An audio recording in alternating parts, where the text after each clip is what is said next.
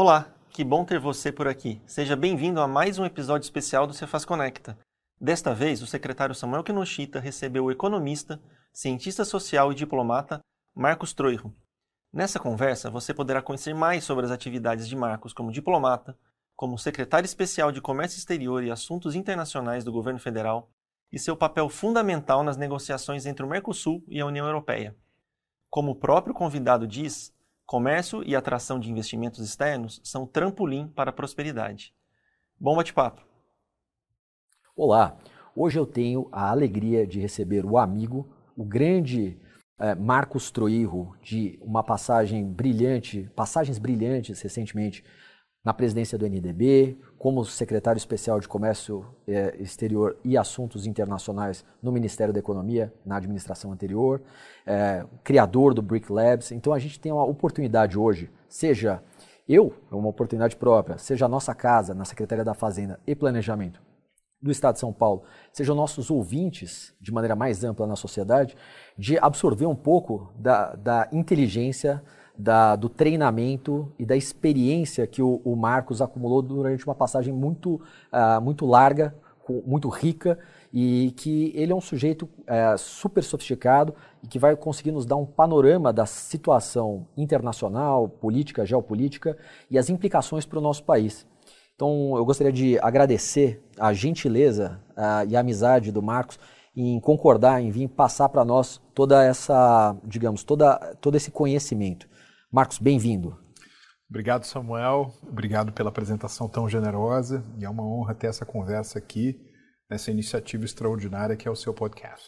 Muito obrigado, Marcos. Marcos, eu acho que para iniciarmos, vale a pena a gente pa passar pela sua trajetória, que eu acho que a sua trajetória é muito rica, tem várias dimensões de experiência e com isso a gente consegue abordar alguns temas para só depois circunstanciar a sua visão mais ampla, global, e as implicações para o Brasil. Então, começando, digamos assim, cronologicamente, né, do começo, você adentra a carreira diplomática nos anos, no final, no começo dos anos 90, quando foi isso?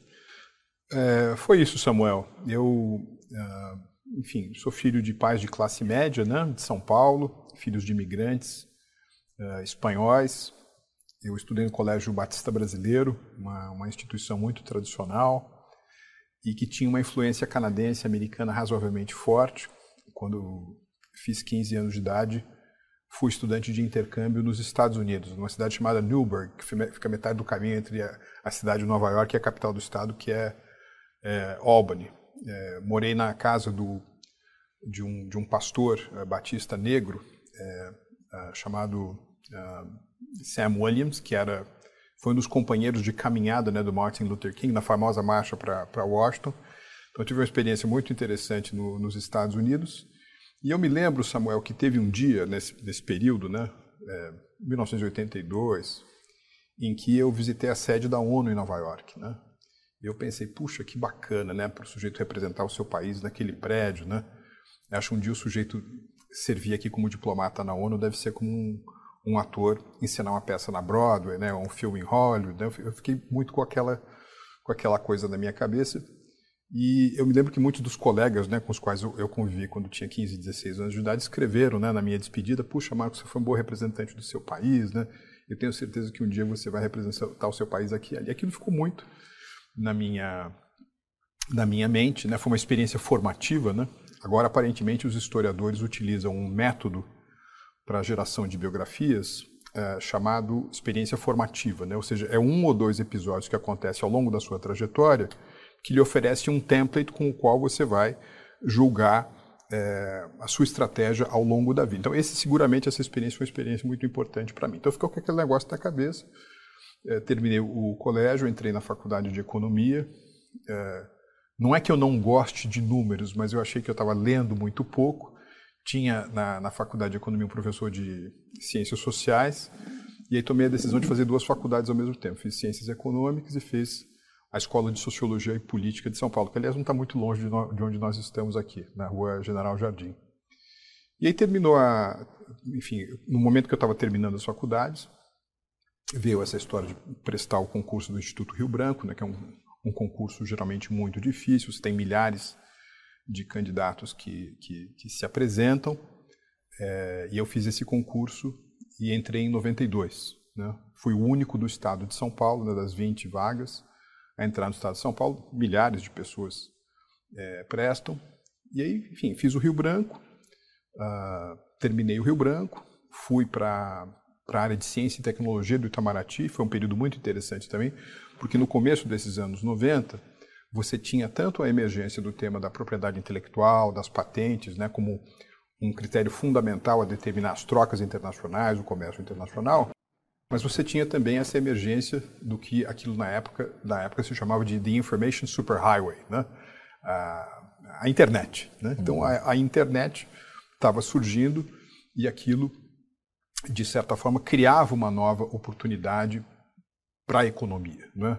A, a emergência do comércio eletrônico, a possibilidade de você fazer diagnósticos remotos, ou seja, seja do ponto de vista do comércio de bens físicos, seja do comércio de serviços online, ou seja, mesmo da utilização de interfaces de pagamento, esse era um tema que ia demandar atenção por quem estava vendo comércio internacional, cooperação científica e tecnológica e tudo mais. E é também um período em que o Brasil tinha que lidar com essa com esse desafio externo, né, de um ambiente cada vez mais permeado por tecnologias, mas muito macroeconomicamente bagunçado, né, muito macroeconômico. Então, foi mais ou menos assim que eu comecei na carreira diplomática. Fiquei, fiquei cinco anos, mais ou menos, né, no, no, no, Itamaraty, em Brasília. E depois, meu destino, né, fui transferido para a missão do Brasil junto à ONU, em Nova York. Em 97, eu fiquei lá até 2000. Então, tive uma experiência importante também na, na diplomacia multilateral. Que bacana. Eu, eu tenho a impressão, e esse é um ponto que você acaba de colocar na sua fala, que a nossa carreira diplomática ela é bem estruturada e que ela atrai gente de altíssima capacidade intelectual. E eu fico também, e esse é um apontamento meu, não seu, mas que seria interessante para o país alavancar um aspecto uh, importante da, da área diplomática, que é uma questão mais, digamos, pragmática, mais comercial. Como você vê que a gente poderia potencializar essa, esses grandes quadros que nós temos nessa direção, digamos, mais comercial, que eu a miúde percebo é, que outros países costumam fazer isso de maneira mais intensa. Se você visitar, se eu e você visitarmos, Samuel, o panteão da diplomacia brasileira, nós vamos encontrar nesse espaço também grandes intelectuais brasileiros, né? gente que contribuiu muito para o acervo do pensamento brasileiro. Então vamos lá. É, quem revolucionou a prosa no Brasil? Guimarães Rosa, diplomata quem revolucionou o verso no Brasil. É, João Cabral de Melo Neto, diplomata. Verso musical, Vinícius de Moraes, diplomata. Aí você vai para o campo dos historiadores, Pandiá Calógeras, é, Hitor Lira. É, e aí você tem todo, você tem os economistas, né? Roberto Campos também era, era diplomata. Então é verdade que você tem aí um número né, de, de, de líderes do pensamento grande que surgiu, ah, ou pelo menos passou pelo, pelo Ministério das Relações ah, Exteriores. O mundo mudou, o Brasil também mudou, o panorama intelectual também é, mudou. Hoje você tem várias outras, enfim, você tem várias outras alternativas né, para fazer uma conexão com o mundo, não é só pela, pela, pela carreira é, diplomática. Mas a impressão que eu tenho é que para acompanhar essa mudança né, do cenário internacional, é, Samuel, nós teríamos que diversificar um pouco os, os focos de competência. Né? É, por exemplo, no caso dos Estados Unidos, você tem um tipo de diplomacia que está mais vinculado aos temas de segurança, de política, de direitos humanos, que fica numa casa chamada Departamento do Estado, né? State Department. Né? Então você tem uma vertical muito focada nesses temas, que são os diplomatas mais políticos. Agora você tem uma outra parte que cuida, por exemplo, de promoção comercial, né, de defender os interesses de empresas americanas, encontrar é, oportunidades para empresas americanas no resto do mundo, que está no departamento do comércio. Né? Então, então, são vocações muito diferentes. Às vezes, no caso do Brasil, você pega um sujeito formado em economia, entra no Instituto Rio Branco, vai trabalhar no departamento cultural do Itamaraty, depois ele vai ele é transferido para o consulado do Brasil em Boston, né? ele cuida lá, por exemplo, de emissão de passaportes, né, certidão de nascimento, certidão de casamento, esse tipo de coisa. Depois ele sai de lá e vai cuidar do tema uh, do meio ambiente na nossa representação junto, uh, por exemplo, a, a Organização das Nações Unidas em Nova York. Então, se por um lado ele ganha muita generalidade, talvez ele fique num nível de superficialidade que o mundo atual não comporta. Né? Então, talvez seria mais importante criar algumas coisas diferentes. Fazendo um pouquinho o salto, quando nós estivemos no Ministério da Economia, né, é, e naquele 2018, né, que a gente estava se preparando, eventualmente, né, para uma, caso houvesse uma vitória nas urnas, para subir ao palco né, da, da, da, economia, o argumento que a gente tinha um pouco com o ministro Paulo Guedes né, era de que nessa parte de diplomacia comercial, né, ou diplomacia econômica, ou de política econômica externa, você tem essencialmente dois modelos. Você tem um modelo que é o modelo da loja de departamentos, que, por exemplo, o Japão, a Alemanha, uh, o próprio Reino Unido né, tem, quer dizer, você, você tem um, um, único órgão que cuida dos temas de uh, política comercial, negociação comercial, resolução de contenciosos comerciais, promoção comercial, então, se fosse uma loja de departamento. Né? Uhum. Ou então você tem um outro modelo, que é o um modelo adotado, por exemplo, pelos Estados Unidos, que é o um modelo de arquipélago. Então, por exemplo, nos Estados Unidos, quem formula a política comercial é o Congresso norte-americano. É o Congresso norte-americano que oferece à Casa Branca, que oferece ao Executivo o chamado Trade Promotion Authority, né, que é um, é um documento que dá os parâmetros para o Executivo negociar temas econômico-comerciais. Uma vez que o Executivo recebe o que, o que deve ser o norte da política comercial, quem vai negociar os acordos internacionais é uma agência extraordinariamente especializada, né, que tem centenas de funcionários, todos muito focados nesses temas de tarifas, cotas, propriedade intelectual, eh, condicionalidades ambientais, condicionalidades trabalhistas, que é o tal do USTR, né, o, o Escritório de Representação Comercial, que é um sujeito que tem status de ministro de Estado, é, um, é uma cabinet position. Uma vez que o acordo está negociado, que o jogo vai começar para valer, quem faz a promoção comercial é o Departamento do Comércio, uma outra estrutura bastante robusta. E se tiver algum tipo de contencioso, né, que está na fronteira entre política comercial e política externa, entra em campo o Departamento de Estado. Então você veja, um, uma, é um arquipélago, né, que são diferentes ilhas, mas razoavelmente bem conectadas. No caso do Brasil, antes de, de 2019, isso estava muito estilhaçado. Muito disso fica no Itamaraty, muito disso fica. A agenda, por exemplo, de OCDE e G20 estava um pouco na presidência da República a relação com os bancos multilaterais, é, assim, meio que, mais uma vez, estilhaçada entre o Ministério do Planejamento e o Ministério da Fazenda, a parte de estatística comercial, informação comercial, inteligência comercial no, no, no, no MIDIC, né, no Ministério do Desenvolvimento e do Comércio, promoção comercial num outro lugar que é a Apex, né, a agência. Então, o que, que a gente sugeriu? Vamos criar uma, uma coluna que concentra né, essas atividades e que, em grande medida, com a ausência né, da, da, parte de promoção comercial, que continuou no, no, Apex, fazia tudo isso no âmbito do Ministério da Economia, que era a Secretaria Especial de Comércio Exterior e Assuntos Internacionais, e que gerou grandes resultados. Nós conseguimos, depois de 20 anos, concluir a negociação do Acordo Mercosul-União Europeia.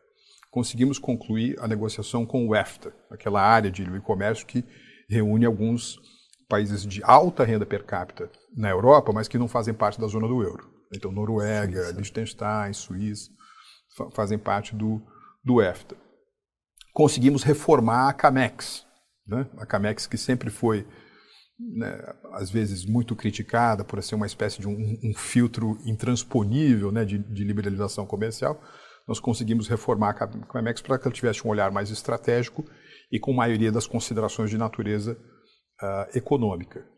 É, infelizmente, isso agora foi desmantelado né, na, na, na, atual administração, voltou essa, na minha opinião, uh, esse estilhaçamento, né, como, como, era anteriormente, e isso não foi bom. Eu defendo, para o caso do Brasil, que os diplomatas se concentrem naquilo que eles são bons, ou seja, eles são bons em generalidades, e que você crie cada vez mais, você incentive cada vez mais a emergência de um novo tipo de profissional, né? que é mais versado nessa gramática do comércio, do investimento, da linguagem das empresas, né? que funciona com uma lógica, inclusive de tempo, diferente daquela que é a diplomacia, que tem o seu próprio, tem o seu próprio tempo. Né?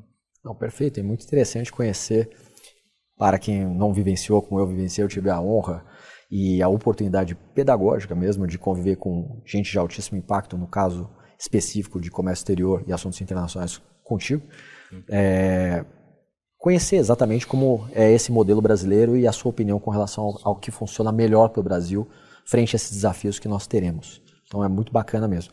Então eu vou aproveitar e já que demos esse salto, depois a gente volta até conectando com a sua última passagem mais recente, essa experiência dessa, digamos, da implementação desse modelo. É, eu acho que vale a pena a gente entender, e aí é um, algo mais circunstancial, essa vitória que nós tivemos de destravar de fazer evoluir essa negociação entre o Mercosul e a União Europeia. Conta um pouco para a gente desses desafios e o que está faltando e como que a gente deveria se posicionar como país.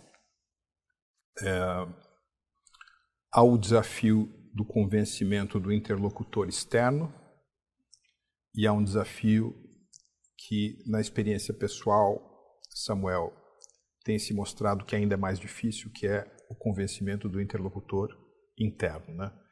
Eu lembro que no finalzinho ali de junho, né, quando houve aquela euforia, né, que nós tínhamos concluído o acordo do Mercosul e União Europeia, uma, uma pessoa da imprensa uh, nos perguntou, uh, muito bem, conseguimos União Europeia agora, qual que deve ser o próximo acordo? Vai ser com o Japão, com os Estados Unidos, com a Coreia do Sul? Qual vai ser o próximo acordo? Eu falei assim, olha, o grande acordo que o Brasil precisa fazer é um acordo com si mesmo, é um acordo com ele próprio. Porque nós ainda, eu tenho essa impressão, Samuel, não nos convencemos de que o comércio e a atração de investimentos estrangeiros diretos são o grande trampolim, são um dos grandes é, trampolim para a prosperidade. Né? Porque se você pegar o exemplo concreto de todos os países que experimentaram o milagre econômico depois da Segunda Guerra Mundial, então vamos lá, Alemanha e Japão depois é, de 45, a Coreia, né? a Coreia do Sul dos anos, do final dos anos 70 para cá, Singapura dos anos 70 para cá, China de 1978 para cá, o Chile em grande medida, Espanha desde 1982, Israel desde 1985. Você vê, alguns desses países pertencem a civilizações muito distintas. Alguns deles são democracias, o outro tem oxigênio democrático mais rarefeito. É... Agora, todos eles têm alguma coisa em comum. Não existe nenhum exemplo né, de ascensão econômica dramática nesses últimos 70 e poucos anos que não tenha sido turbinado pelo comércio exterior. Não tem nenhum caso. É quase como se fosse possível a gente construir duas colunas. Né? Você tem um, país de, um, um, um, grupo de países que cresceu sobretudo por conta da inserção internacional, que são essencialmente esses países que, eu, que nós mencionamos agora, e você tem outros países que não fizeram isso. Rússia, Turquia, Argentina, Brasil, que ficaram mais em si mesmados. Né? Raramente né, no, no, Brasil você vai ver momentos em que uh, se tem mais do que 25% do produto interno bruto como resultado da soma de importações e exportações. Ao passo que todos esses países tinham uh, níveis percentuais muito maiores do que esses. Então essa é uma decisão estratégica que você toma. Né? Agora, uma vez que, vamos supor que você tomou essa decisão, e naquele período ali em que a gente estava desenhando o plano de voo em 2018, essa era uma decisão. Bom, uma vez que você faz isso, você precisa das instituições né, para permitir que isso aconteça. E aí a importância desse, desse, desse desenho como um todo. O que, que nos favoreceu muito naquele 2019 para permitir a conclusão do acordo União Europeia? Do ponto de vista europeu, né, você tinha uma percepção europeia de que os Estados Unidos estavam se ensimesmando, adotando mais barreiras unilaterais de tarifas e cotas, e que, portanto, a União Europeia, que tinha apostado num processo de integração de cadeias produtivas, etc., ia ter cortado uma fonte importante da sua, da, do, do, do, seu abastecimento, da sua, da sua relação. Então, se tornou fundamental para a União Europeia concluir acordos com outros países ou regiões. Ela conseguiu concluir um com o Japão, concluiu com o Canadá, então ganhou elan o nosso próprio, a nossa própria uh, região, o, o Mercosul. Fora isso, durante muito tempo a União Europeia ficou mais concentrada na absorção daqueles países que durante um tempo eram parte da cortina de ferro, mas que depois, né, com o desmantelamento da União Soviética, o fim da Guerra Fria, acabaram abraçando também o projeto europeu. Polônia, Hungria, né, República Tcheca, todos esses países entraram na União. Então, esse, esse, esse processo tinha razoavelmente se concluído. É, fora isso, assim, do nosso lado, do lado do Mercosul, a gente tinha algumas diferenças de, de visão com a União Europeia que foram superadas pelo tempo ou então se tornaram mais irrelevantes. Né? É, eu lembro, por exemplo, que o embaixador Jório Dauster, né, que foi um negociador comercial brasileiro, dizia que no começo dos anos 2000 era mais barato para um supermercado europeu comprar é, 10 quilos de carne no Brasil e colocar na classe executiva da Air France e mandar para Paris do que comprar esses quilos de, de, de, carne na França, pesadamente subsidiados pelo governo francês, para mostrar o absurdo daquela situação. Então, esse era um grande tema para nós. Só que conforme a Ásia foi ascendendo economicamente, né, e hoje ela representa mais ou menos 50% né, de todos os destinos, de todo o destino de exportador brasileiro, a União Europeia ficou menos importante. Então, a gente, enfim, deixou de, de, de precisar da União Europeia como a gente precisava 20 anos atrás. E isso fortaleceu a nossa posição negociadora. E aí tem outras, algumas outras características do Mercosul, que era o seguinte, raramente na Argentina, né, que é a segunda maior economia do, do, do bloco, você tem uma economia, uma, um, um, governo liberal. Agora, por acaso, você tem um governo eh, liberal com o presidente Javier Milei. Mas, tradicionalmente, você não tem. E nós tivemos uma janela de tempo em que houve uma coincidência cronológica com a administração Maurício Macri na Argentina. Então, em muitos aspectos, o, o, o, o governo argentino parecia até mais, eh, digamos assim, entusiasmado e apressado em ter um fechamento rápido do acordo do Mercosul União Europeia do que, que, nós mesmos queríamos entender um pouco de jogo. Quando eu e Lucas Ferraz, né, que, era, que era o meu secretário de comércio, a gente sentou no começo do, do ano, ele, ele, me disse o seguinte, olha Marcos, a gente tem uma chance concreta de fechar o, o acordo que está parado há 20 anos ao longo desse ano se a gente fizer uns dois ou três movimentos. E, e ele, tinha, ele tinha toda razão, não apenas por essa coincidência de visão com o que na época era a política econômica externa da Argentina, mas também pelo fato de que se nós ajustássemos é, o cronograma de liberalização do setor de vinhos, no setor de derivados de leite, é, é liberalização de alguns aspectos da, do comércio de, de, de, marinha mercante, a gente, a gente conseguiria esse, essa vitória. O que aconteceu? Quer dizer, nós concluímos a negociação. Eu tive o prazer, na tarde é, de, de, de uma, uma sexta-feira lá em, em, em, eh, Bruxelas de ligar para o ministro Paulo Guedes e falou assim, olha, você que é o, você é o ministro da Economia do Brasil no momento em que se concluiu a, a maior, o, o, maior acordo comercial é, entre blocos é, da história da economia mundial. Então isso aconteceu. Aí, agora, o, o que, que é importante saber? Depois que um acordo se conclui, ele tem de ser aprovado pelas casas legislativas, ou seja, ele precisa ser aprovado pelo Parlamento Europeu, depois ele segue para cada um dos parlamentos nacionais e o mesmo acontece com os parlamentos do Mercosul. Uma vez que ele é aprovado no Parlamento Europeu, né, vamos lembrar, nós estamos falando de uma União Europeia, e ele é aprovado nos parlamentos é, do Mercosul, o acordo começa a valer. Né? Agora, o que a Comissão Europeia fez? Ela não enviou o acordo para o Parlamento. E por que ela não enviou o acordo para o Parlamento? Porque justamente, aí eu acho que foi uma infeliz coincidência, né? É, no segundo semestre de 2019 começaram a surgir aquelas notícias, muita, muitas delas absolutamente deturpadas, né, sobre o que, que era a, a visão brasileira de proteção do meio ambiente, imagens, algumas imagens montadas, né? Então, enfim, alguns europeus se aproveitaram, né, oportunisticamente disso, movidos pelos seus próprios interesses de protecionismo comercial, e falaram assim, olha, não, não vamos não vamos mandar esse acordo para o parlamento. Então, a própria Comissão Europeia ficou com medo que, se o acordo fosse remetido para o Parlamento Europeu naquele momento, ele podia tomar uma, um não. Né? Infelizmente, isso aconteceu. Aí, conforme foi passando né, o calendário de eleições na Europa, eu estava com a expectativa mais otimista de que finalmente o, acordo pudesse ser aprovado no Parlamento Europeu e a bola começasse a rolar. Só que aí sobretudo em 2020, 2021 e 2022, Samuel, começou já esse clima eleitoral de polarização no Brasil. E aí, uh, alguns dos representantes do governo que saiu vitorioso das eleições no ano passado uh, foram muito críticos também à política ambiental do, do, do governo que estava uh, em vigor naquele momento. Aí os europeus disseram o seguinte: ah, é, vocês também são críticos, então vamos rever algumas cláusulas, as condicionalidades ambientais do acordo do Mercosul União Europeia. Vocês topam rever isso? Claro, a gente topa.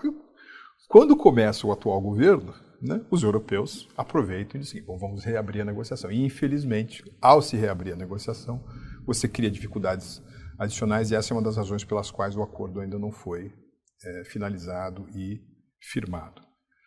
Está difícil. Está muito difícil. Muito difícil, porque aí também. Uh, aí você tem uma infelicidade de ponta cabeça. Né? Você, você tem a vitória de um governo liberal na Argentina, só que você tem um governo no Brasil hoje que é um governo que tem uma visão de mundo, assim, muito dos anos 60, 70, substituição de importações, é, mão forte do Estado na definição da estratégia industrial, essa nova política industrial, por exemplo, que está se uh, apresentando agora, que de novo só tem um nome, né, em, em muitos aspectos, ela, ela oferece uma, um destaque todo especial à função do, das compras governamentais no desenho da política industrial. Nós tínhamos, como você sabe muito bem, não apenas aderido a um regime da Organização Mundial do Comércio de liberalização de compras governamentais, como também essa já era uma cláusula que estava fechada no que nós negociamos com os europeus. Está tudo aberto de novo, então está muito mais difícil. Uma pena, porque a gente está perdendo muito mais do que negócio, a gente está perdendo tempo. De fato, e questão do comércio exterior e a participação do Brasil na integração, talvez a gente tenha perdido uma onda né, de integração, que foi uma integração de supply chains, né, de cadeias de, de fornecimento.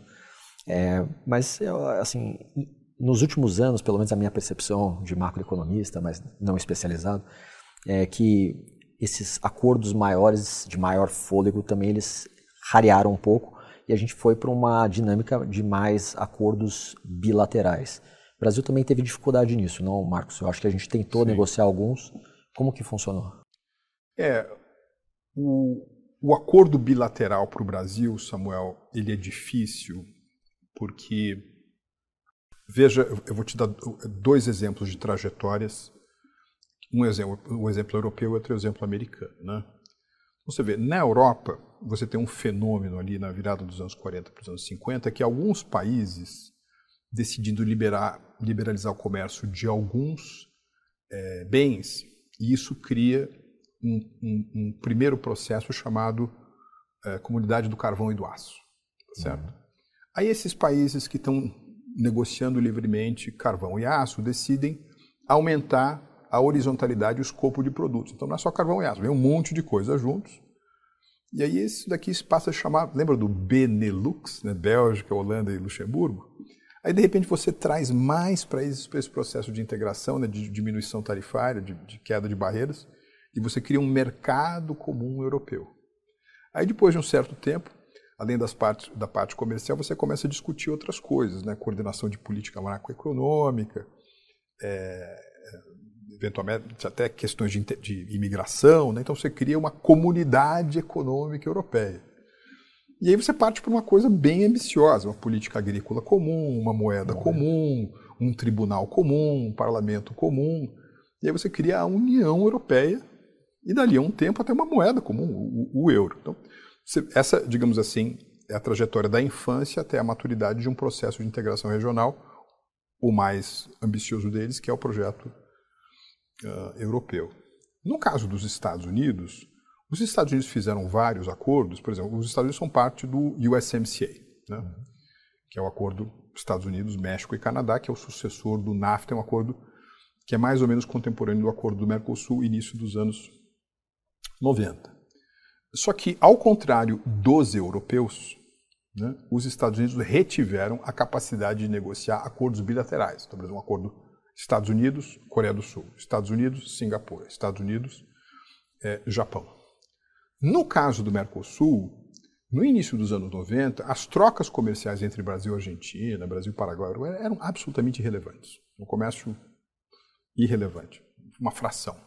Então aumentou bastante o comércio entre uh, esses países, só que em vez de dar início a esse processo né, de maturação, né, a lá União Europeia, ou então de ter retido né, a, a capacidade de negociar bilateralmente, a gente passou a ter de aderir às regras do Mercosul para negociações internacionais. E quem defendia essa visão defendia o seguinte: não, se você negocia em conjunto, você tem mais força.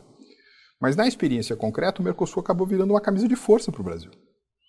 Então, dependendo daquilo que acontece no Paraguai, que é uma economia algumas dezenas de vezes menor do Brasil, ou no Uruguai, você fica preso a essa lógica e não consegue fazer acordos internacionais.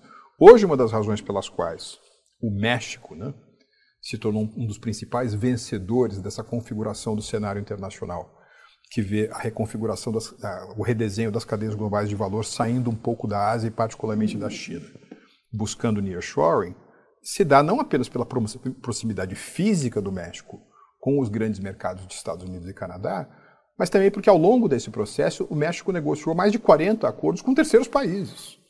Tá certo? Então, uma empresa japonesa produzindo no México tem a vantagem do tratamento que aquela atividade recebe quando ela é arremessada, por exemplo, para o mercado norte-americano ou para o mercado europeu também, por conta dos acordos que o México conseguiu é, acumular. Não é o caso do Brasil. O Brasil se escondeu da globalização no momento que a globalização deu seus maiores resultados. Então esse ficou um jogo um pouco mais é, um pouco mais difícil, né? E no, na medida em que você não consegue negociar separadamente do, do Mercosul, você passa a funcionar do ponto de vista negociador como uma velocidade de comboio. Né? Velocidade de comboio é que você tem vários veículos se movimentando e a velocidade de todos é, é determinada pelo mais, pelo mais lento. Sem dúvida. Uma, um ponto adicional, eu achei muito interessante essa explicação do setup e por que, que o Brasil acabou ficando, ficando escondido.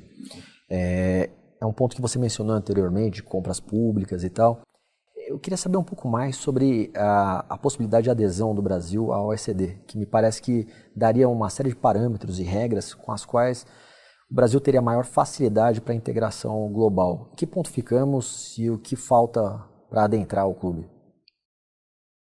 Bom, Samuel, a, a, a OCDE, né, a Organização para a Cooperação e Desenvolvimento Econômico, que tem sede em Paris, é uma espécie de laboratório avançado, né, laboratório avançado, é, de, entre outras coisas, né, de temas econômicos do futuro, do presente e do futuro. Né. Primeiro, ela reúne os países que têm a maior renda per capita do mundo. Né? Estão ali, é, enfim, está a América do Norte rica, está tá, tá, tá a Europa, está o Japão. Você tem ali um clube de países que realmente têm uma renda per capita. As maiores economias do mundo estão é, ali. E, qual que é o cotidiano da OCDE? Então, vamos supor, uma coisa importantíssima hoje para o comércio. Regras de origem. Né? Uhum. Se você impõe restrições ou não à atividade manufatureira que vem é, de, uma, de um país que não é a jurisdição daquele país que está exportando. É muito debatido na OCDE, criam-se ali melhores práticas para a OCDE. Uh, o tema da corrupção como um uh, o combate à corrupção como um incentivador é, do fluxo de investimentos está sendo negociado na, na, OCDE padrões ambientais propriedade intelectual então muito do regime não é, do que se define né, para fins de, de, de, comércio internacional para fins de investimentos acontece na OCDE né? então o que, que alguns governos brasileiros fizeram por exemplo o governo do presidente Temer depois com o, ministro Paulo Guedes, que, qual que era a nossa decisão? Vamos acelerar né, o caminho do Brasil em direção a, um, a, se tornar um membro pleno da OCDE. Né? Por várias razões. Né? Primeira, a gente sabe, né, Samuel, você é um economista brilhante de destaque, que uma parte importante do que a gente entende é o êxito econômico vem da chamada economia institucional. Você fortalece instituições, você tem mais chances de êxito econômico. E hoje, talvez, mais uma vez, a oficina né, mais aprimorada de uh, economia institucional é a OCDE. Então, o Brasil ganharia. O próprio processo, você sabe que para entrar na OCDE você tem que fazer uma lição de casa prévia. O próprio processo né, de, de, de, de é, ir respondendo né, a, a, aos vários pré-requisitos para se tornar um membro do clube já, já melhora o seu nível institucional.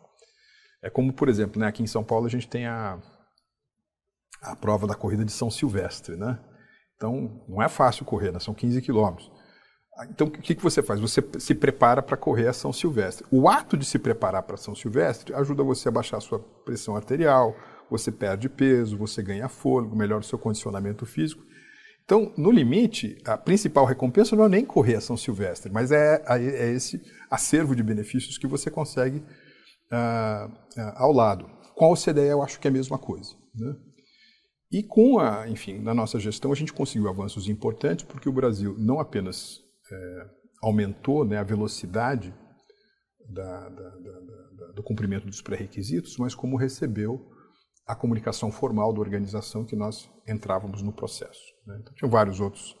Aí tinha um, tinha um papo de que pô, primeiro vai a Croácia, a Argentina já estava com uma, uma, uma, conversa um pouco anterior, então a Argentina recebeu uma carta primeiro, mas depois também o Brasil recebeu, então nós estávamos com esse processo. Então era importante, por essa razão. Segunda razão, se o Brasil entra na OCDE, Samuel, o Brasil é o único país do mundo a ser parte do G20, parte dos BRICS e parte da OCDE.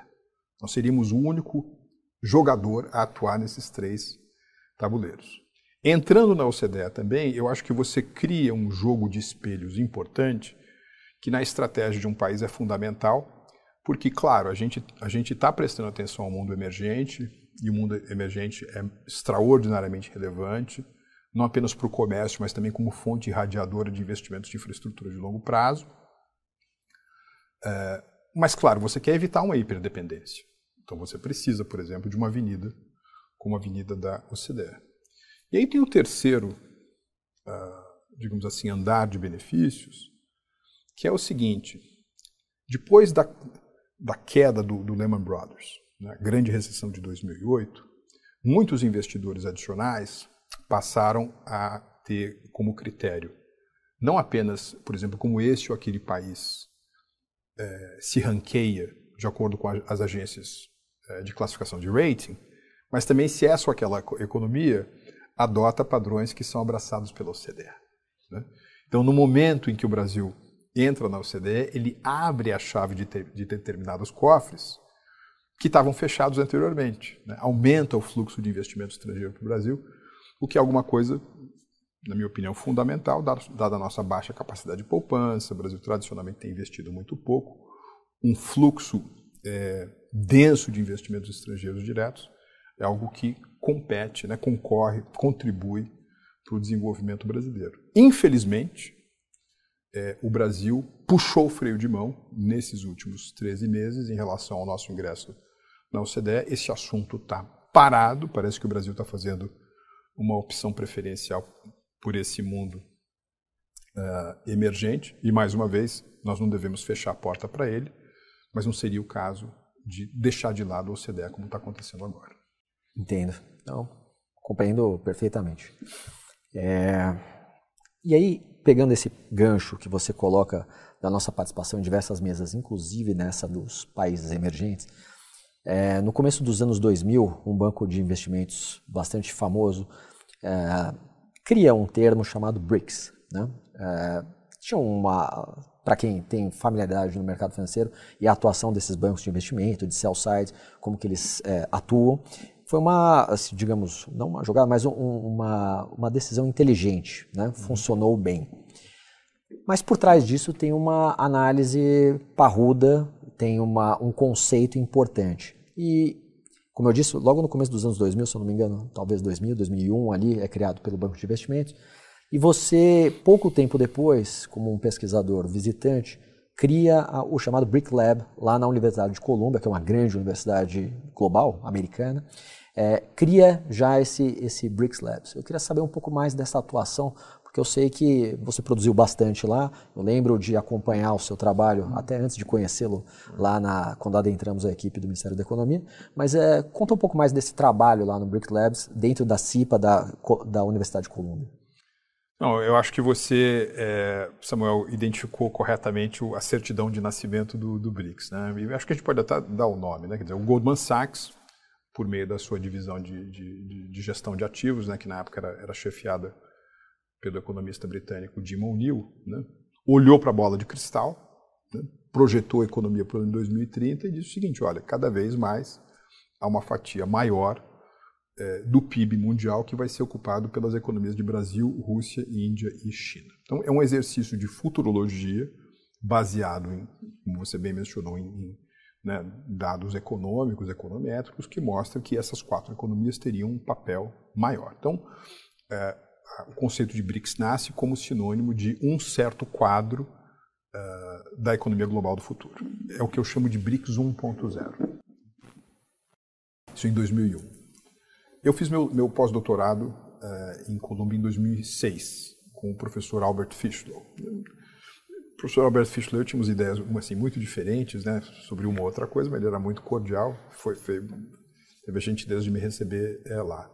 E nesse período eu conheci alguns outros colegas de Colômbia, entre eles o Christian Deseglis, que é um banqueiro francês, na época ele estava no HSBC.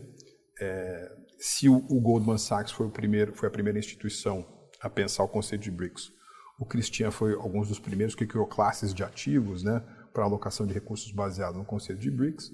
Ele tocava muito essa parte de mercados emergentes lá na Colômbia e eu lembro de um dia a gente ter ido jantar e eu falei para ele, olha, o, o, o Cristiano, é, é, muito bacana essa história de mercados emergentes, mas uh, talvez a gente esteja vendo isso de um, de, uma, de um certo olhar muito horizontal, né? porque você sabe, às vezes o conceito de mercados emergentes abarca a gente como Coreia do Sul e Singapura e Chad, né? e, e, e, e Níger, e, são atores muito diferentes e, uh, e muito superficial porque você está olhando só pela ótica do investimento da alocação de recursos. Por que, que a gente não cria aqui em Colômbia um laboratório sobre BRICS? Porque agora os BRICS, eles não apenas são uma projeção de futuro, mas eles estão pensando em começar a se reunir em nível de chefe de Estado, de ministro das Finanças, de ministro das Relações Exteriores, para conversar sobre coisas como é, a agenda da ONU, a agenda do OMC, tentar encontrar maneiras de você diminuir o, o gap de investimento infraestrutural. Aí ele gostou muito da ideia, a gente apresentou isso para o Dean, né, para o reitor da, da CIPA naquela época, o John, o John Coatsworth, ele gostou, então a gente criou em 2010 o, o laboratório sobre o BRICS. O BRICS depois acabou virando é, um, um, compartimento de uma estrutura um pouco maior chamado Centro sobre a Governança Econômica Global, que hoje é tocada pelo grande economista tcheco Jens Weiner. É, e aí, enfim, a nossa ideia naquela época era o, Christian fazia mais o foco de investimento, mercado consumidor, e eu fazia mais a parte de política de desenvolvimento comparada, política externa comparada, e mesmo porque os BRICS foram mudando de natureza, né? Eles passaram não apenas a ser uma plataforma de diálogo, mas num determinado momento eles é, optaram por criar instrumentos comuns. Criaram um tal do Contingency Reserve Arrangement, né, um arranjo de reserva contingencial, de ajuda mútua, né, na eventualidade de uma crise de liquidez, e criaram um banco de desenvolvimento, né, o New Development Bank, criado a partir da cúpula de Fortaleza em 2014. Então passou, mudou de andar. Né? Uhum. Não é apenas o G7, por exemplo, que se reúne desde os anos 70, Estados Unidos, Japão, Alemanha, França, Reino Unido, Itália e Canadá, eles nunca criaram uma instituição. Os BRICS criaram uma instituição. Então, essa instituição foi, foi, foi um resultado dessa mudança também, é, dessa evolução do conceito de, de, de, BRICS. Então, é um, é um pouco por aí. Interessante, aí a gente dá, pula um pouco aquilo que a gente já discutiu, a passagem pelo Ministério da Economia na administração anterior, e aí você é indicado e nomeado presidente do New Development Bank, que é justamente essa instituição que advém dessas conversas lá em Fortaleza 10 anos atrás.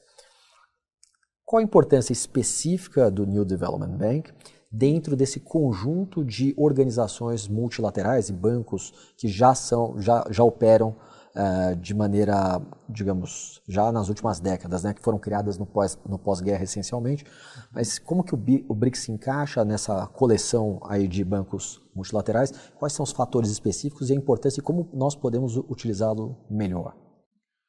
Veja, Samuel, é, há uma família de instituições multilaterais, como você bem disse, que nasce ali do, do, do, do rescaldo da, do finalzinho né, do início do período pós-guerra, pós-45. Banco Mundial. Né? Veja, o Banco Mundial nasce de um contexto de uh, reconstrução. Né? O, tema, o tema BIRD, né, que era muito, muita gente falava BIRD no ano passado, né? é Bank of International Reconstruction and Development, né? o Banco Internacional de Reconstrução e Desenvolvimento.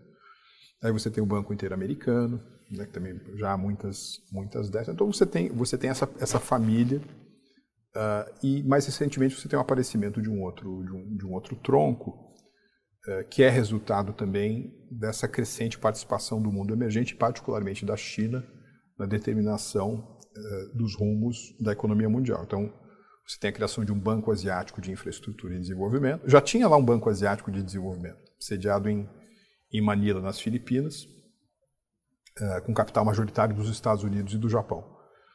Você tem, você, portanto, você tem a criação de um outro, de capital majoritariamente chinês, sediado em Pequim, e você tem o Banco dos BRICS, o New Development também que sai nessa, nessa, nessa época. E com foco muito específico no financiamento de infraestrutura e desenvolvimento sustentável. O que, que eu acho, eh, Samuel? Se você pegar todos eles, Banco Mundial, BID, NDB, AIIB, ADB, Pega todos, pega o Banco Africano de Desenvolvimento, Banco Europeu de Reconstrução e Desenvolvimento, Banco Europeu. Se você pegar toda a família de instituições é, financeiras multilaterais de promoção do desenvolvimento, isso representa apenas 5 ou 6% das necessidades de investimento infraestrutural no mundo emergente. Então, isso quer dizer o seguinte: quanto mais atores você tiver, num certo sentido, melhor. Né? Porque o que, o que são esses bancos? Qual é a beleza desses bancos? Os países fazem uma, uma certa integralização de capital. O rating dessas instituições, em geral, é algumas, muitas casas acima do rating soberano de cada um desses países. Então, essas instituições são, instituições são capazes de mobilizar capital de longo prazo, a custos baixos, para financiar esse gap infraestrutural do, dos sócios. Então é uma coisa bonita, o desenvolvimento dos bancos de desenvolvimento é uma coisa muito bacana. Eu às vezes até penso, poxa, se os bancos de desenvolvimento não existissem, eles teriam de ser inventados. Né? Agora, houve uma evolução também do, do, do, sistema financeiro, eu não vou nem dizer sistema, mas do ecossistema financeiro internacional, que você tem outras, muitas outras fontes. Você tem os fundos soberanos, você tem os atores é, privados, né? você tem os bancos de desenvolvimento nacionais. Então, houve uma, digamos assim, uma biodiversidade, uma expansão da biodiversidade de, daqueles que atuam nesses, nesses meios. Então, você depender apenas do sistema financeiro multilateral para financiar as suas necessidades é um erro. Não utilizá-lo é um erro, só utilizá-lo é um erro estratégico é, também. A minha visão do, do NDB, dos bancos dos BRICS, foi sempre a de que ele não deveria ser um outlier né, um, um, trilhar um, um caminho em oposição às instituições já existentes, mas era vê-la como parte de um músico de uma orquestra. Você tem músicos tocam diferentes instrumentos, o NDB está muito focado na, na, mobilização de recursos para infraestrutura e para uh, desenvolvimento sustentável. Agora, o papel que ele pode desempenhar, do ponto de vista macroeconômico, é um papel que vai crescendo, mas ele ainda é bastante pequeno. Vou te dar um exemplo. Ele foi, o banco foi, uh, começou a funcionar em, em 2015. Né? Então, de 2015 a 2019, que é quando, uh, enfim, a gente começa a trabalhar, o banco só tinha aprovado 620 milhões de dólares em projetos para o Brasil. Né? Em 2019, o ministro Paulo Guedes se torna governador do Brasil no banco, eu fui o presidente do conselho de diretores, e depois, em 2020, fui eleito para ser o CEO do banco. Entre, entre 2019 e 2023, é, nós aprovamos 5,4 bilhões em projetos para o Brasil. Quer dizer, nós multiplicamos por 9 o estoque de recursos aprovados para o Brasil. 5,4 bilhões são, são o quê? São 25 bilhões de reais. É muito e é pouco, dependendo da, da necessidade do Brasil. Eu acho que um, um, um dos, um dos bônus né, que essas instituições fornecem, é, Samuel, é que você, no, no, cotidiano da instituição, você sente, você senta com os chineses, você senta com os indianos. Né? Eu consegui dar início a um processo de expansão no banco, trouxe, trouxe os Emirados Árabes, trouxe Bangladesh, que hoje é a economia que mais cresce é, no mundo, trouxe o Uruguai, que é o país é, latino-americano que tem um rating mais alto, tem uma grande experiência de, de, de uh, instituições econômicas multilaterais. Quer dizer, o bacana, né, o, o no limite, é, é você estar tá vendo essas, essas, essas, esses diferentes países, interagindo com eles cotidianamente. Então, você está financiando, por exemplo, um projeto de saneamento na Índia, cuja realidade pode ser é, compartilhada com aquilo que acontece na África do Sul. Você está financiando um projeto de energia eólica na África do Sul, que serve também para Bangladesh, você está financiando um projeto em Bangladesh que serve para o Egito, é, tem um projeto de reordenamento urbano é, na cidade do Cairo, poxa, é bacana, isso poderia funcionar também numa cidade brasileira. Então, é, essa, essa uh, para usar um termo em inglês, cross-fertilization, né? disseminação, disseminação cruzada, mútua, é, é, é bastante importante. Né? E eu acho que a gente está no momento também, Samuel, em que há um grande déficit de cooperação no mundo. Né? Se você pensar, por exemplo, em 2008, eu tive a oportunidade há um ano e pouco de, de estar com o Larry Summers, uhum. e ele estava contando a experiência dele das primeiras reuniões do G20. E ele dizia o seguinte: olha, em 2008 2009, você tinha um dado positivo que vinha da economia da Rússia, todo mundo, os americanos ficavam contentes. Você tinha um dado positivo vindo dos Estados Unidos, os, os chineses falaram assim: poxa, que bacana, as perspectivas do comércio bilateral melhor. Então, havia uma espécie de noção de que se a maré subisse, todos os barcos subiam também. Esse sentimento se dissipou. Ele não é mais vigente no mundo contemporâneo. É, você mencionava agora há pouco o nosso, nosso Neil Ferguson. Né? O Neil acha que existe uma Guerra Fria 2.0 hoje no mundo. É, e há muitos elementos que endossam essa visão. Né? Então ficou mais difícil para as instituições multilaterais. E o que a gente deve evitar, sobretudo, na minha opinião, é que uma instituição multilateral seja é, captada e cooptada para se tornar um instrumento de uma potencial Guerra Fria 2.0 e perca essa vocação de ser um músico que toca numa uh, orquestra. Então, enfim, vejo mais ou menos assim. Essa experiência para mim foi muito, é, enfim, foi uma grande. Eu fui, você vê como a vida é curiosa, né? Eu acabei sendo o primeiro ocidental a chefiar uma instituição multilateral sediada na Ásia. Mas para mim foi uma experiência, depois de anos de Brick Lab, né, ainda ter tido a, a experiência de, de chefiar o banco foi foi muito interessante no momento mais uma vez, difícil, né? É, porque, enfim, a China estava fechada por conta da Covid, né? você tem emergência, né? enfim, você tem um acirramento dessas, dessas, dessas rusgas né? entre, entre Ocidente e, e China, sobretudo. Então, não, não, enfim, não foi fácil, mas foi muito enriquecedor. Ah, não tem a menor dúvida. E vamos vou congelar por dois minutinhos uhum. e a gente adentra essa questão das circunstâncias globais. Uma pergunta aí, já da sua experiência posterior ao banco, talvez nessa última fase da sua trajetória, da qual a gente quer extrair muito dessa, né, dessa experiência, desse, dessa, dessas passagens. É, você, mais recentemente, se torna um pesquisador visitante em Oxford, né, na Escola de Governo de Oxford e no INSEAD. Então, você está envolvido nessas discussões. Imagino que passagens que você já teve, né, quer dizer, instituições globalmente reconhecidas como Columbia, Oxford, INSEAD, você está dentro desse, digamos, desse, de, desse ambiente internacional de discussões de altíssimo nível. Assim, como você percebe é, essa discussão, e aí eu já faço um gancho aqui para esse, digamos assim, um segundo bloco, que é essa, essa digamos, esse arcabouço contemporâneo, né? É exatamente o ponto que você colocou.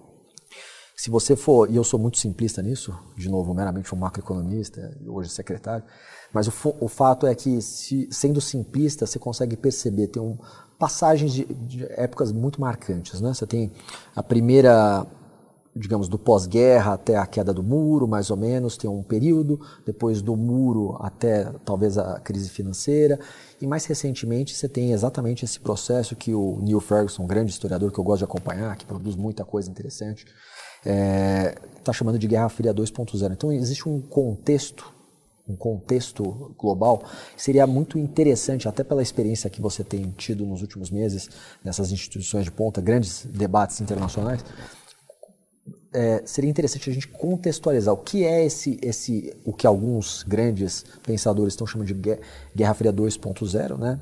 É uma espécie de acirramento, eu não, não sei se efetivamente é, tem um caráter mais menos de guerra, mas mais de disputa, e aí são é, várias uh, vertentes, né, dimensões dessa disputa, contextualizar qual é, qual é essa situação para só posteriormente a gente conseguir fazer aplicações para o Brasil. É, é, você e eu, né, Samuel, a gente gosta, a gente gosta de atuar no, no, no mundo real, né, no, nós gostamos de ser executivos do mundo real, mas a gente tenta fazer isso amparado também pela lição, as lições da história, né? É, eu acho que essa é uma boa, é uma boa filosofia. Eu, eu, eu outro dia ouvi uma história é, pela qual eu fiquei fascinado. A China teve um imperador, foi o último imperador chamado Puyi. Aliás, o Bernardo Bertolucci fez um filme, um filme belíssimo, né, ganhador do Oscar, sobre, sobre esse personagem, né, o Puyi. Uh, e a história é mais ou menos a seguinte: o, o, imperador chinês ele nasceu e cresceu na certeza de que ele é a incorporação da vontade dos céus no plano terrestre. Né? Uh, então, você tem os corpos celestiais, você tem o mundo, você tem a China e você tem o imperador. Ele fica num ambiente restrito chamado cidade proibida. Né? Ele, ele cresce nesse mundo e as coisas têm uma certa ordem eterna. Né? Essa, essa função dele é uma função eterna. Mas aí há um episódio em que uh, há uma insurreição do lado de fora do palácio, né, da, da, cidade proibida. Barulhos, ruídos, explosões. Claramente alguma coisa desordeira está acontecendo, uma coisa que quebra aquela visão uh, do imperador. E aí vai passando né, um, um dos principais membros né, da hierarquia da burocracia uh, imperial chinesa, e aí o imperador vira para esse, esse sujeito e diz o seguinte: professor, o que está acontecendo? E o professor responde o seguinte: Majestade, eu não sei. É necessário que a gente se sente para poder encontrar as palavras. Uh, e eu acho que a gente está vivendo isso um pouco no mundo agora. Há algo acontecendo, só que nós não temos as palavras para descrever aquilo que está acontecendo. O que também não é novo na história. Né? Por exemplo, eu estava lendo recentemente que foi apenas no século XVIII né, que alguns historiadores começaram a olhar aquilo que aconteceu, sobretudo no berço florentino, na virada do século XIV para o século XV, com figuras como Dante Alighieri, depois todos aqueles artistas que a gente adora, né, Leonardo da Vinci, Michelangelo, etc., em que se recria um gosto baseado naquilo que era a, a preferência das elites no mundo greco-romano, que se chamou aquele período de renascimento. Quer dizer, há um, há um transcorrer de mais ou menos três ou quatro séculos entre a existência do fenômeno e a maneira pela qual a gente consegue descrever o fenômeno. Eu acho que no nosso caso não vai demorar tanto assim. Por exemplo, o Neil Ferguson está com essa história de Guerra Fria 2.0 porque ele tem ele tem um template, né, que era aquilo que foi a confrontação entre os Estados Unidos e a União Soviética, e ele aplica um pouco daquilo para hoje. É, é, tive, tive a oportunidade, de, tive com ele recentemente, tive a oportunidade de comunicar, e falei assim, olha, mas tem muita diferença, porque agora tem mais interdependência, né? O Raghuram Rajan, professor da Universidade de Chicago, foi presidente do Banco Central indiano, é, ele outro dia estava dizendo que ele fez um estudo das trocas comerciais entre Estados Unidos e União Soviética ao longo da Guerra Fria. E aparentemente foi em 1979, um ano antes é, da Olimpíada de Moscou, né, que foi boicotada, etc., que o volume entre Estados Unidos e União Soviética teve o maior fluxo comercial. E que a valor presente dava uma coisa tipo um bilhão de dólares por ano. Né? É, hoje o, o, comércio, o comércio Estados Unidos-China é de 780 bilhões de dólares por ano. É 2 bilhões de é mais de 2 bilhões de dólares por dia. Dependendo a exposição de, de empresas americanas ao mercado chinês é gigantesco e vice-versa. É, até 2017, com a, com a, presidência Trump isso come, começou a mudar, mas até 2017 o principal destino do investimento americano no mundo no século XXI foi a China e o principal destino do investimento estrangeiro direto chinês no mundo foi os Estados Unidos. Então isso criou uma interdependência muito grande, e eu estava comentando, portanto, com, com, o professor Neil Ferguson, que isso, isso não era, é, isso era um obstáculo para que a gente pudesse definir o que está acontecendo agora como uma Guerra Fria 2.0. Ele falou assim, ah, Marcos, mas se você pensar, a Segunda Guerra Mundial também foi muito diferente da Primeira Guerra Mundial, foi diferente em escala, você teve atores que disputaram a Segunda que não estavam na Primeira, ainda assim a gente fala Primeira Guerra né, World War I e World War II. Então, talvez ele está utilizando essa, essa expressão. E outro dia eu ouvi uma outra expressão que eu acho que é, é mais, assim, do ponto de vista genérico, ainda mais correto, que é a gente não está vivendo uma Guerra Fria 2.0, mas a gente está vivendo uma paz quente. Né? E uma paz quente por quê? Por conta da interdependência, por conta que existem agendas comuns, como é o caso da agenda do clima, agenda de, de, de inteligência artificial, que demanda né, uma cooperação que era impensável durante a época do, do, do da dualidade Washington-Moscou. Isso tudo está isso tudo tá acontecendo e é um mundo muito perigoso, muito perigoso. a gente pode até descrever as coisas que estão acontecendo. O que está acontecendo? Nós tínhamos um mundo em que 50% do PIB global era Estados Unidos. Hoje, o PIB global dos Estados Unidos é 22, 23%.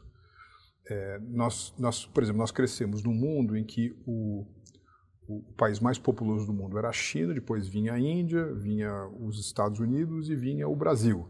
Bom, apenas nesse ano de 2023 nós já fomos testemunhas oculares de um eclipse em que a Índia ultrapassa a China como o país mais populoso do mundo, a Nigéria e o Paquistão ultrapassam o Brasil em termos de população.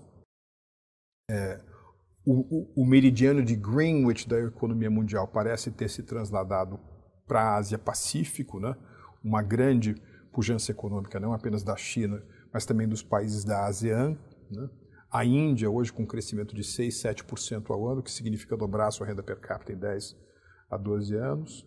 Você tem cada vez mais esse universo permeado por novas tecnologias, toda a emergência uh, da inteligência artificial, o que isso tem de fascinante e que tem de potencialmente aterrorizante também para nós. Então, tudo isso acontecendo ao mesmo tempo faz do cenário um cenário muito perigoso. Né?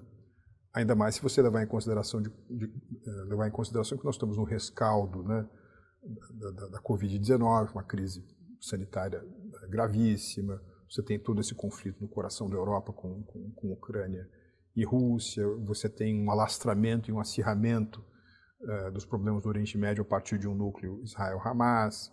Então, um, tem Taiwan, que é super difícil, né? Uh, tem toda essa questão dos semicondutores, né, e com, essenciais os semicondutores passaram a ser para o cotidiano da humanidade. Então, tudo isso é um cenário muito perigoso, só que, em, todo, em toda a sua periculosidade, é um cenário que oferece muitas oportunidades para o Brasil, né, muitas, muitas chances para o Brasil. É um mundo em que segurança energética veio para o centro do palco, que a formação de, de, de CAPEX, uma transição para uma economia mais verde, veio para o centro do palco. Segurança alimentar veio para o centro do palco. E o Brasil tem respostas a dar em cada um desses quesitos. Então, nós estamos vivendo aí esse, esse curioso jogo né, entre policrises. Né? Aliás, o Adam Tooze, da, da, da, da Colômbia, né, historiador e economista, recuperou esse, esse, esse tema, né, policrise, mas também tem polioportunidades para o Brasil. E é nesse jogo aí que a gente tem que desenhar o nosso plano de voo. Não, sem dúvida, é uma coisa, na verdade, uma expressão que você gosta sempre, a miúde, de citar do Ortega y Gasset que eu sou eu e minhas circunstâncias. Nós sabemos as características do Brasil, esse agro powerhouse que a gente tem, é, que construímos ao longo dos, das últimas décadas, todas as oportunidades em termos de energia, quer dizer, o Brasil tem diversas respostas a dar realmente nesse mundo. Tenho total concordância e consonância com aquilo que você colocou. E eu acho que talvez para justamente finalizar, né, a gente fala assim, o que é o Brasil e as circunstâncias que a gente acaba de colocar, o Brasil tem algumas, é, tem uma participação ativa e muitas oportunidades nesse mundo perigoso. Mas como que a gente pode, na verdade, acelerar esse processo ou em que vertentes que nós podemos trabalhar e como que, é, como que a gente, no, ao trabalhar essas vertentes, e aí eu imagino, por exemplo, o Brasil pegue o caso da comida, né, da segurança alimentar, quer dizer, o escoamento dessa grande produção que nós temos no nosso meio oeste brasileiro, centro-oeste brasileiro, ele precisa de uma infraestrutura de escoamento. Mesmo a questão de energia, tem uma série de investimentos que precisam ser feitos para potencializar, seja energia derivada da cana, seja energia eólica, o que fosse. Mas, assim, tem investimentos e tem decisões que perpassam também pelo plano da administração pública. Investimento, obviamente, aí é mais amplo, investimento em capital humano, não tenho a menor dúvida de que isso é fundamental para fazer parte disso, porque é uma coisa que você sempre apontava quando nós trabalhávamos no Ministério da, da Economia, é a, o conceito de indústria, né, de industry, né? quer dizer, o setor é, agro brasileiro, ele é uma indústria, é uma indústria que precisa também de inputs de qualidade técnica, né? seja de capital humano para desenvolver é, agtech para desenvolver novas tecnologias que vão potencializar aquilo que a gente já é muito bom é, em escala global. Mas assim, como que você está vendo essas, é, digamos, a alavancagem dessas nossas características dentro dessas circunstâncias? Como que nós podemos atuar melhor? Seja no plano federal, a União, ou mesmo o, governo estadual. Nós realmente deveríamos fazer isso, dado que o comércio exterior, a participação, o engajamento global do nosso país é o que vai viabilizar ou que, uma das, um dos traços que pode potencializar ou acelerar a nossa convergência em relação à fronteira tecnológica, ou seja, é, dinamizar a nossa taxa de crescimento econômico. Samuel, é, eu vejo o Brasil, é, desde que eu saí do, do NDB, então 11, 10, 11 meses mais ou menos, eu já visitei 18 países. Né? Uh, e eu tenho a impressão de que o Brasil é hoje um, um objeto sob o efeito de dois campos magnéticos. Né? Um é um campo magnético de atração e o outro é um campo magnético de repulsa. Então, como é que funcionam as forças de atração? Então, o Brasil é hoje um dos quatro maiores produtores de alimentos do mundo. É o maior exportador líquido de alimentos do mundo é o país que tem as mais importantes reservas de um insumo fundamental para o futuro da humanidade e particularmente para a produção dos alimentos, que é a água. Né? Claro. É, é, o Brasil tem uma combinação multimatriz de fontes de energia que soa como música para esse mundo onde há uma dissonância uh, energética também por razões geopolíticas, não são só razões de natureza climático-ambiental, são razões geopolíticas também. Nós temos uma multimatriz. E mais uma vez, a nossa extensão territorial, algumas dessas características, nos fazem é, um, um, veículo fundamental para a economia verde. O, o Jim Carrey, né, parece o nome daquele, daquele comediante canadense, mas o Jim Carrey, que durante muito tempo foi o chefe de pesquisas de commodities da, da, do Goldman, ele disse um outro, outro dia um negócio que eu fiquei fascinado. É, ele estava dizendo o seguinte, que nós estamos vivendo provavelmente uma mudança estrutural no mapa de demanda no mundo por essas características que são credenciais importantes para o Brasil. Então não é, não é, apenas uma questão de boom or bust, ou que a gente está num super ciclo de commodities. Aqui mudou estruturalmente e mudou em favor daquele que, daqueles que têm credenciais nesse setor. E ele estava dizendo o seguinte, que o que marca um super ciclo, ou uma mudança estrutural, não é o, a experiência de algum, por algum tempo, de você ter um preço maior a pagar por essas coisas todas. Né? Então, por exemplo, por, por bife, por, por carne, por, por, por, por soja ou por, por milho. Mas é a onda robusta de capex, ou seja, de formação, de investimento em capital, que se faz acompanhar dessa valorização desses produtos. Então, me parece que nós, nós estamos ainda, digamos assim, na dinâmica ascendente dessa grande onda de capex que virá para dar asas a, a, a, esse mundo que precisa de segurança energética, que precisa de segurança uh, alimentar. Então, tudo isso é muito bom e atrai muito investimento. E quando isso é acompanhado, digamos assim, de uma dinâmica de modernização institucional, que era a trajetória na qual nós estávamos abraçados é, desde o início da presidência Temer, né, eu ouvi, Samuel, há alguns meses em Singapura, de um grande investidor institucional, o seguinte: olha, Marcos, a gente estava com a certeza que o Brasil estava indo para o seu oitavo ano de reformas estruturais. E agora a percepção que a gente tem é, não é nem que as reformas pararam, a gente não sabe, é um, é um ponto de interrogação. E, e, e, quando há o ponto de interrogação, a gente puxa, puxa o freio de mão, ou seja, há uma, há uma, há uma, eu não diria uma quebra, mas uma diminuição de, de, de, uma, de, um, de uma corrente de investimentos para o Brasil por conta dessas indefinições que na sua grande maioria tem é, origem é, na confusão que é o governo central no Brasil hoje. Né? É muito claramente uma coisa confusa que emite sinais dúbios. E esses sinais dúbios constituem o campo magnético de repulsa. Né? Então, o que, que, tem nesse campo magnético de repulsa? O posicionamento brasileiro uh, em alguns temas geopolíticos, como é o caso do conflito Ucrânia-Rússia, como é o caso Hamas-Israel, é o fato da gente ter abandonado a ênfase que nós tínhamos em entrar na OCDE, é o fato de que se questiona muito gravemente o princípio da lei das estatais, a independência do Banco Central, tentativas de intervenção em empresas que hoje são de capital majoritariamente privado, ou seja, um ataque, é, um ataque muito grave à, à fortaleza das instituições econômicas no Brasil. Isso não passou desapercebido e quais são os preços que nós estamos pagando por esse campo magnético de repulsa? Em 2021 e 2022, o Brasil foi o terceiro maior destino mundial de investimento estrangeiro direto. Nós fomos atrás da China e dos Estados Unidos.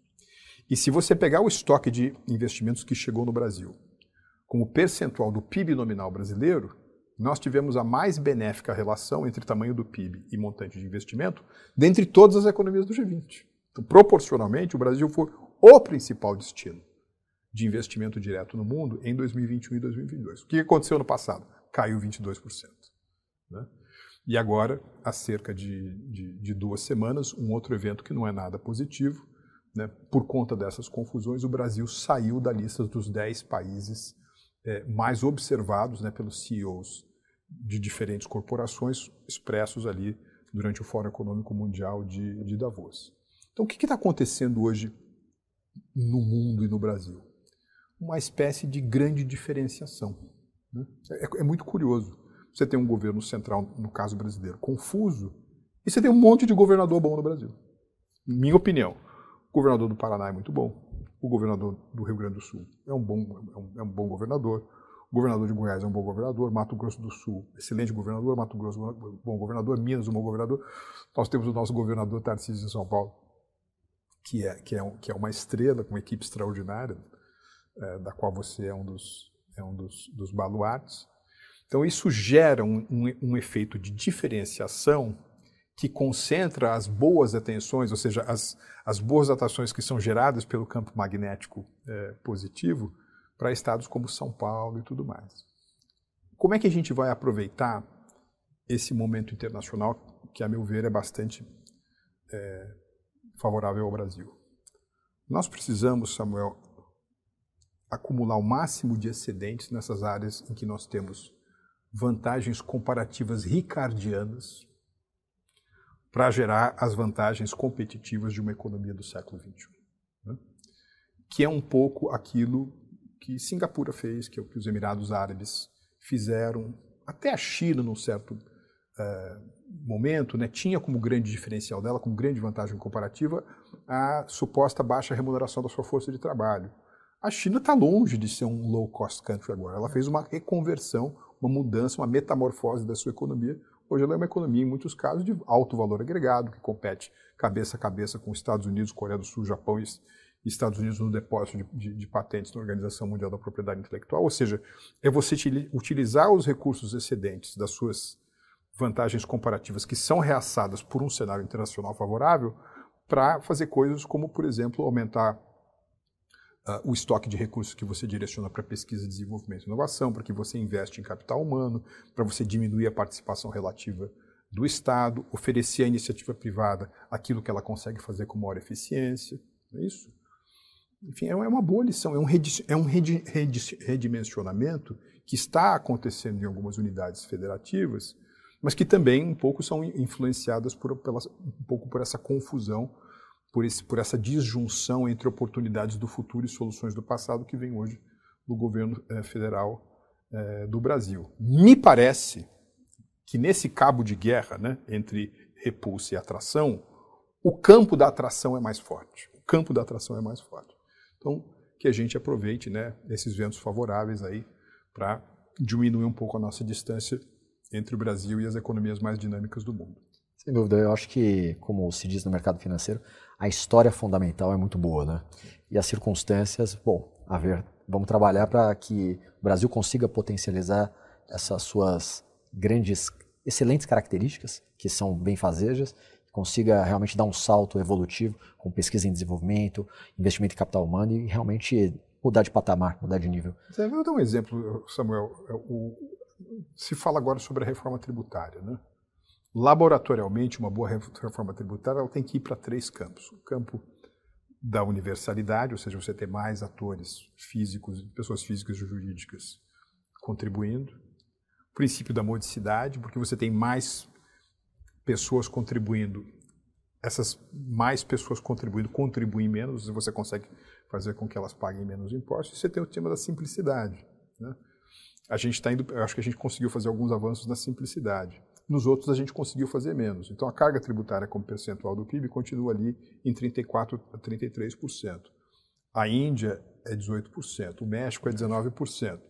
O México combina baixa carga tributária com percentual do PIB com um acervo de acordos de comércio e investimentos internacionais que tornam as coisas mais é, dinâmicas. Então, esse tipo de sentido de urgência uhum. né, que nós precisamos ter, eu acho que a gente tem muito claramente aqui no, no, no estado de São Paulo, para poder competir de uma maneira é, né, com chance de ganhar nesse jogo que está que tá sendo disputado agora.